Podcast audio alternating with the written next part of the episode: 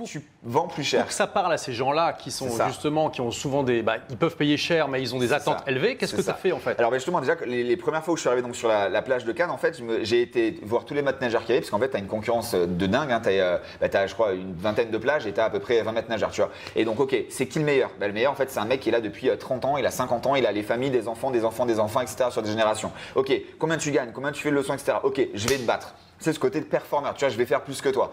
Et, euh, et en fait, ok, qu'est-ce qu'ils font tous? Je crois que c'était à l'époque 20 ou 25 euros la leçon. Et je fais, ben moi déjà je vais la faire plus cher. Donc je passe de suite à 30 ou 35 euros. Et euh, qu'est-ce que je vais donner de plus? Ok, ben ils font rien, ils font juste la leçon. Ben moi je vais apporter un diplôme de natation qui est valide dans les piscines. Pour que s'ils doivent faire des, des- choses, ben les enfants l'ont et les parents n'ont pas besoin d'aller perdre du temps et payer 30 euros un, diplôme. Je vais donner des médailles aux enfants après leur diplôme de. euh, J'avais fait aussi un sorte d'abonnement, un abonnement de 10 leçons. Parce que c'est le minimum syndical pour avoir des certains niveaux, tu vois. Euh, de traverser une piscine et surtout, moi c'était que l'enfant se sécurise tout seul. Donc j'avais créé ma propre stratégie de natation. Euh, et le troisième, c'était des films sous-marins. Alors aujourd'hui, même l'iPhone presque il va sous l'eau. Euh, il y a 15 ans, euh, il y avait juste des petits appareils photo qui allaient sous l'eau, donc c'était nouveau. La GoPro, elle était même pas encore sortie. Et après, donc by bien sûr, je me suis professionnalisé. Et donc c'était ces trois trucs-là. Et donc les enfants, euh, les parents, ils étaient juste dingues. Hmm. Je mettais aussi ça directement sur YouTube. Ils les avaient le soir même. Enfin, tu vois, c'était juste dingue. Sur Et YouTube à l'époque? Non mais oui, ça Ah oui. m'a créé. En ça. 2006. Alors là, peut-être un peu 2000 à 2000, je sais plus exactement les années parce que je fais ça 10 ans, tu vois. Ouais. Mais en tout cas, euh, oui, et c'est pour ça que tu tapais euh, école de natation de Saint-Tropez à Monaco, j'avais pratiquement les 10 résultats à la première page, tu vois. Entre mon site internet, les vidéos YouTube, tu tapais papillon, tu tapais machin, d'ailleurs, elle, elle existe encore, je je crois pas l'avoir des, des sorties, j'avais mon site qui s'appelait école de natation.fr, enfin, tu vois, j'avais vraiment le, sans le savoir, j'avais déjà fait, tu vois, les choses qu'il fallait euh, faire à l'époque, tu vois, et ce qui m'a permis d'avoir justement tous ces clients-là. Et pour l'anecdote, c'est que j'ai été, aussi l'un des premiers à faire de la publicité Facebook en 2009 et que en fait ça marchait tellement bien entre Google Ads et euh, Facebook que je devais arrêter ma publicité au mois de mai ou de juin parce que j'étais déjà full pour toute la saison Wow. alors que je travaillais du 6h du matin à 23h. Alors, bah, c'est très intéressant parce que voilà, on a vraiment là quelque chose, tu vois, où tu as une éducation qui est largement supérieure à celle d'une école de commerce et tu l'as fait en te faisant payer plutôt qu'en payant, euh, en étant malin, en, en te- en sachant te distinguer. Tu te dis, ok, je veux me connecter à ces gens-là parce que je veux apprendre d'eux. Voici l'offre que je vais faire qui va me permettre de me distinguer. Et c'était pas compliqué en fait, n'importe qui pouvait le faire, mais il fallait sûr. juste déjà. Prendre le temps de réfléchir, voilà, avoir l'envie, prendre le temps de réfléchir et puis trouver une stratégie. Puis même la stratégie, je veux dire, c'est- malin, mais c'est pas non plus, faut Ah non, pas, faut pas bah avoir le cul d'Einstein, tu vois. bien sûr. Faut juste se poser et réfléchir un peu et se dire comment je peux ça. faire. Donc ça, c'est quelque chose que vous pouvez aussi utiliser les rebelles intelligents. Euh, prenez cette même démarche, copiez la structure de Franck. Ok, je vais me connecter à ces gens-là. Comment je peux faire Quel service je peux leur proposer Quelle, euh, quelle, quelle manière de euh, qu'est-ce qu'est-ce que je peux leur proposer qui les intéresse? Et puis vous vous posez, vous réfléchissez, vous, vous mettez en place un plan. Et puis vous testez tout simplement sur le terrain. Euh, donc waouh, ok. Donc, c'est intéressant parce que finalement c'est très corrélé à ce que tu fais aujourd'hui.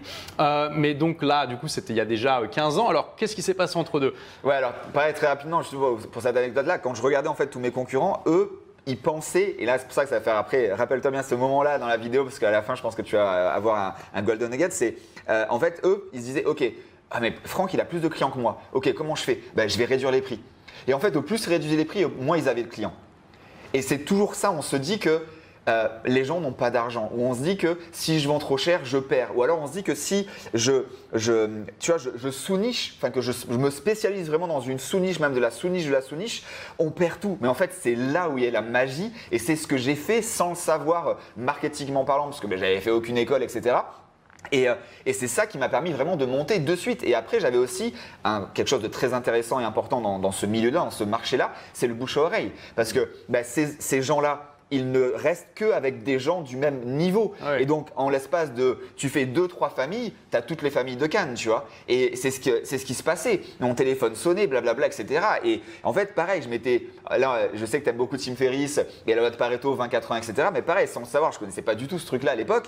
euh, J'avais un agenda où j'avais déjà euh, créé mon propre 20-80 en faisant ma structure de chemin en scooter et vélo de pour pas perdre de temps dans les allers-retours. Donc en fait, je partais, on va dire, de, de Mandelieu jusqu'à au fin fond de Cannes, tu vois. Et donc c'était du matin au soir pour qu'en fait je fasse qu'une qu'une voie entre guillemets et que je sois que à maximum 10 minutes de chaque villa parce que ben, moi j'avais le temps de transport et il fallait que je puisse enchaîner et pas perdre de temps. Optimiser tout, quoi. Donc, tu vois, j'optimisais vraiment tout ça euh, et c'était juste dingue. Donc le soir, par contre, c'était pareil, c'était une heure de travail, envoyer des SMS à tous les parents pour peut-être des fois redécaler d'une demi-heure la leçon du lendemain, etc. C'est vraiment, enfin, c'est un, on se rend pas compte comme ça, on pense que c'est juste, t'arrives, tu te mets en maillot, t'as le soleil. Euh, sincèrement, euh, c'est un vrai, vrai taf. Et quand tu passes 15 heures dans, dans- enchaînées dans l'eau, le soleil, avec des enfants, c'est pas de tout repos non plus. Donc vraiment, Tu dormais bien. euh, voilà, je dormais peu mais bien. Et, euh, et tout ça, je pense, m'a servi dans vraiment mon, vrai métier d'entrepreneur aujourd'hui, entre guillemets, dans l'Internet. Et, euh, et c'est vrai que c'est intéressant parce que, bah pareil, après j'ai eu un moment où j'en ai eu marre de la France. Donc euh, j'en ai marre de la France pour plein de raisons. Et donc ça, on est en 2008. Et je vois passer une annonce, c'était le début de Facebook. Et euh, en gros, euh, apprenez l'anglais à l'étranger. Ok, super. Donc j'avais mon niveau scolaire, hein, en plus comme tu connais ma scolarité. Euh, et donc je me dis, ok, cool, je vais, euh, je vais y aller. Et, euh, et en fait, là, euh, je me renseigne ça. Je fais, bah, pourquoi je resterais en France ou en Europe, tu vois? Et donc là, en gros, je sais pas si vous vous souvenez de la, de la publicité du loto il y a des années. Et c'était un couple de vieux qui, euh, le, le- le vieux tourne la, la personne âgée, pardon, tourne la map monde et il met son doigt, il tombe sur l'Australie. Et sa femme, elle dit, oh non, pas encore l'Australie. Et il lui dit, mais c'est le jeu, ma pauvre Lucette. On tombe dessus, c'est le jeu, ma pauvre Lucette. Et euh, je pense que ça vous parle. Et, euh, et du coup, sauf que j'ai- j'avais fait la map monde, sauf que j'avais pas gagné au loto. Et, euh, et donc du coup, je me retrouve en Australie et j'appelle une agence de voyage. Et ok, pourquoi t'es parti là-bas? Juste parce avoir- que tu voulais améliorer ton Ah, anglais Et quitter la France. Et tu pouvais Et- aller en Grande-Bretagne, c'était plus Tout près. à fait, mais je sais pas. Donc c'était loin de tout le monde, c'était loin de tout, etc., etc. Tu vois. Tu étais toujours attiré par le. Mais du coup, tu devais laisser complètement tomber ton Alors, business. Alors, j'ai tout arrêté, j'ai tout vendu. C'est c'est dur. Euh, Ah, t'as vendu la- la- le Bah, business. tout ce que j'avais, en fait, non pas le business, parce que je savais même pas que ça se vendait, tu vois, mais euh, j'ai vendu le, ce que, le scooter que j'avais, j'ai vendu tout mon appartement, euh, pas l'appartement, j'étais pas propriétaire, euh, mais la télé, etc.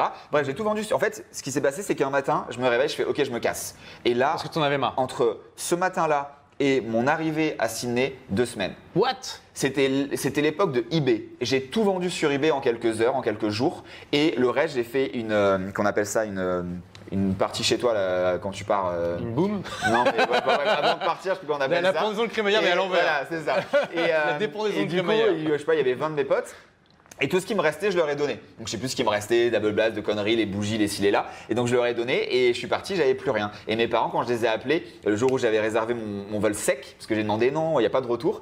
euh, donc mes parents, ils m'auraient fait arrêter plusieurs fois. Allô papa, maman, oui, euh, je m'en vais. Ah ok, super, c'est cool, tu vas où euh, Et tu rentres quand? Je sais, bah, je pars en Australie, ah super, machin, et tu rentres quand? Mais je rentre pas. Ok, et du coup tu rentres quand? Mais je rentre pas. Et du coup c'est quand ta date de retour? Mais je rentre pas. Et donc ils ont du, du mal à comprendre. Et bref, je suis parti. Là, j'arrive en Australie. C'est intéressant ça. Je t'interromps un peu parce que je veux dire, il y a quand même peu d'entrepreneurs qui sont prêts à arrêter leur business du jour au lendemain pour aller à l'autre bout du monde. Euh, donc ça veut dire que tu n'étais pas si attaché que ça à ton business. Tu es plus attaché à l'idée d'avoir d'être toujours dans une aventure en fait. Alors, je, je, je sais pas si la phrase euh, est-ce que j'étais attaché à mon business est bonne. En tout cas, a priori, c'était plus fort cette envie de liberté. Euh, et de, de suivre mon envie de ne pas rester en France à ce moment-là parce que j'avais eu un dégoût ou peu importe, tu vois. Et, euh, et donc là, euh, je pars là-bas. Attends, mais t'as- ça n'a pas été trop dur de dire à tes clients je me casse dans 15 jours, merci Alors attention, déjà, j'ai pas un client, j'ai pas une, j'avais pas un business annuel. Oui, C'était oui. saisonnier déjà. Oui, oui, donc c'est quand même bien Oui, différent, etc., etc. Tu vois. Donc t'es pas parti en été. Donc quoi. voilà, c'est c'est pas, c'est différent. Merci d'avoir écouté ce podcast. Si vous l'avez aimé, est-ce que je peux vous demander une petite faveur? Laissez un commentaire sur iTunes pour dire ce que vous appréciez dans le podcast, tout simplement. Ça aidera d'autres rebelles intelligents comme vous à trouver le podcast et puis à être inspirés tous les jours ou presque par lui. Merci et à très vite pour de nouvelles aventures.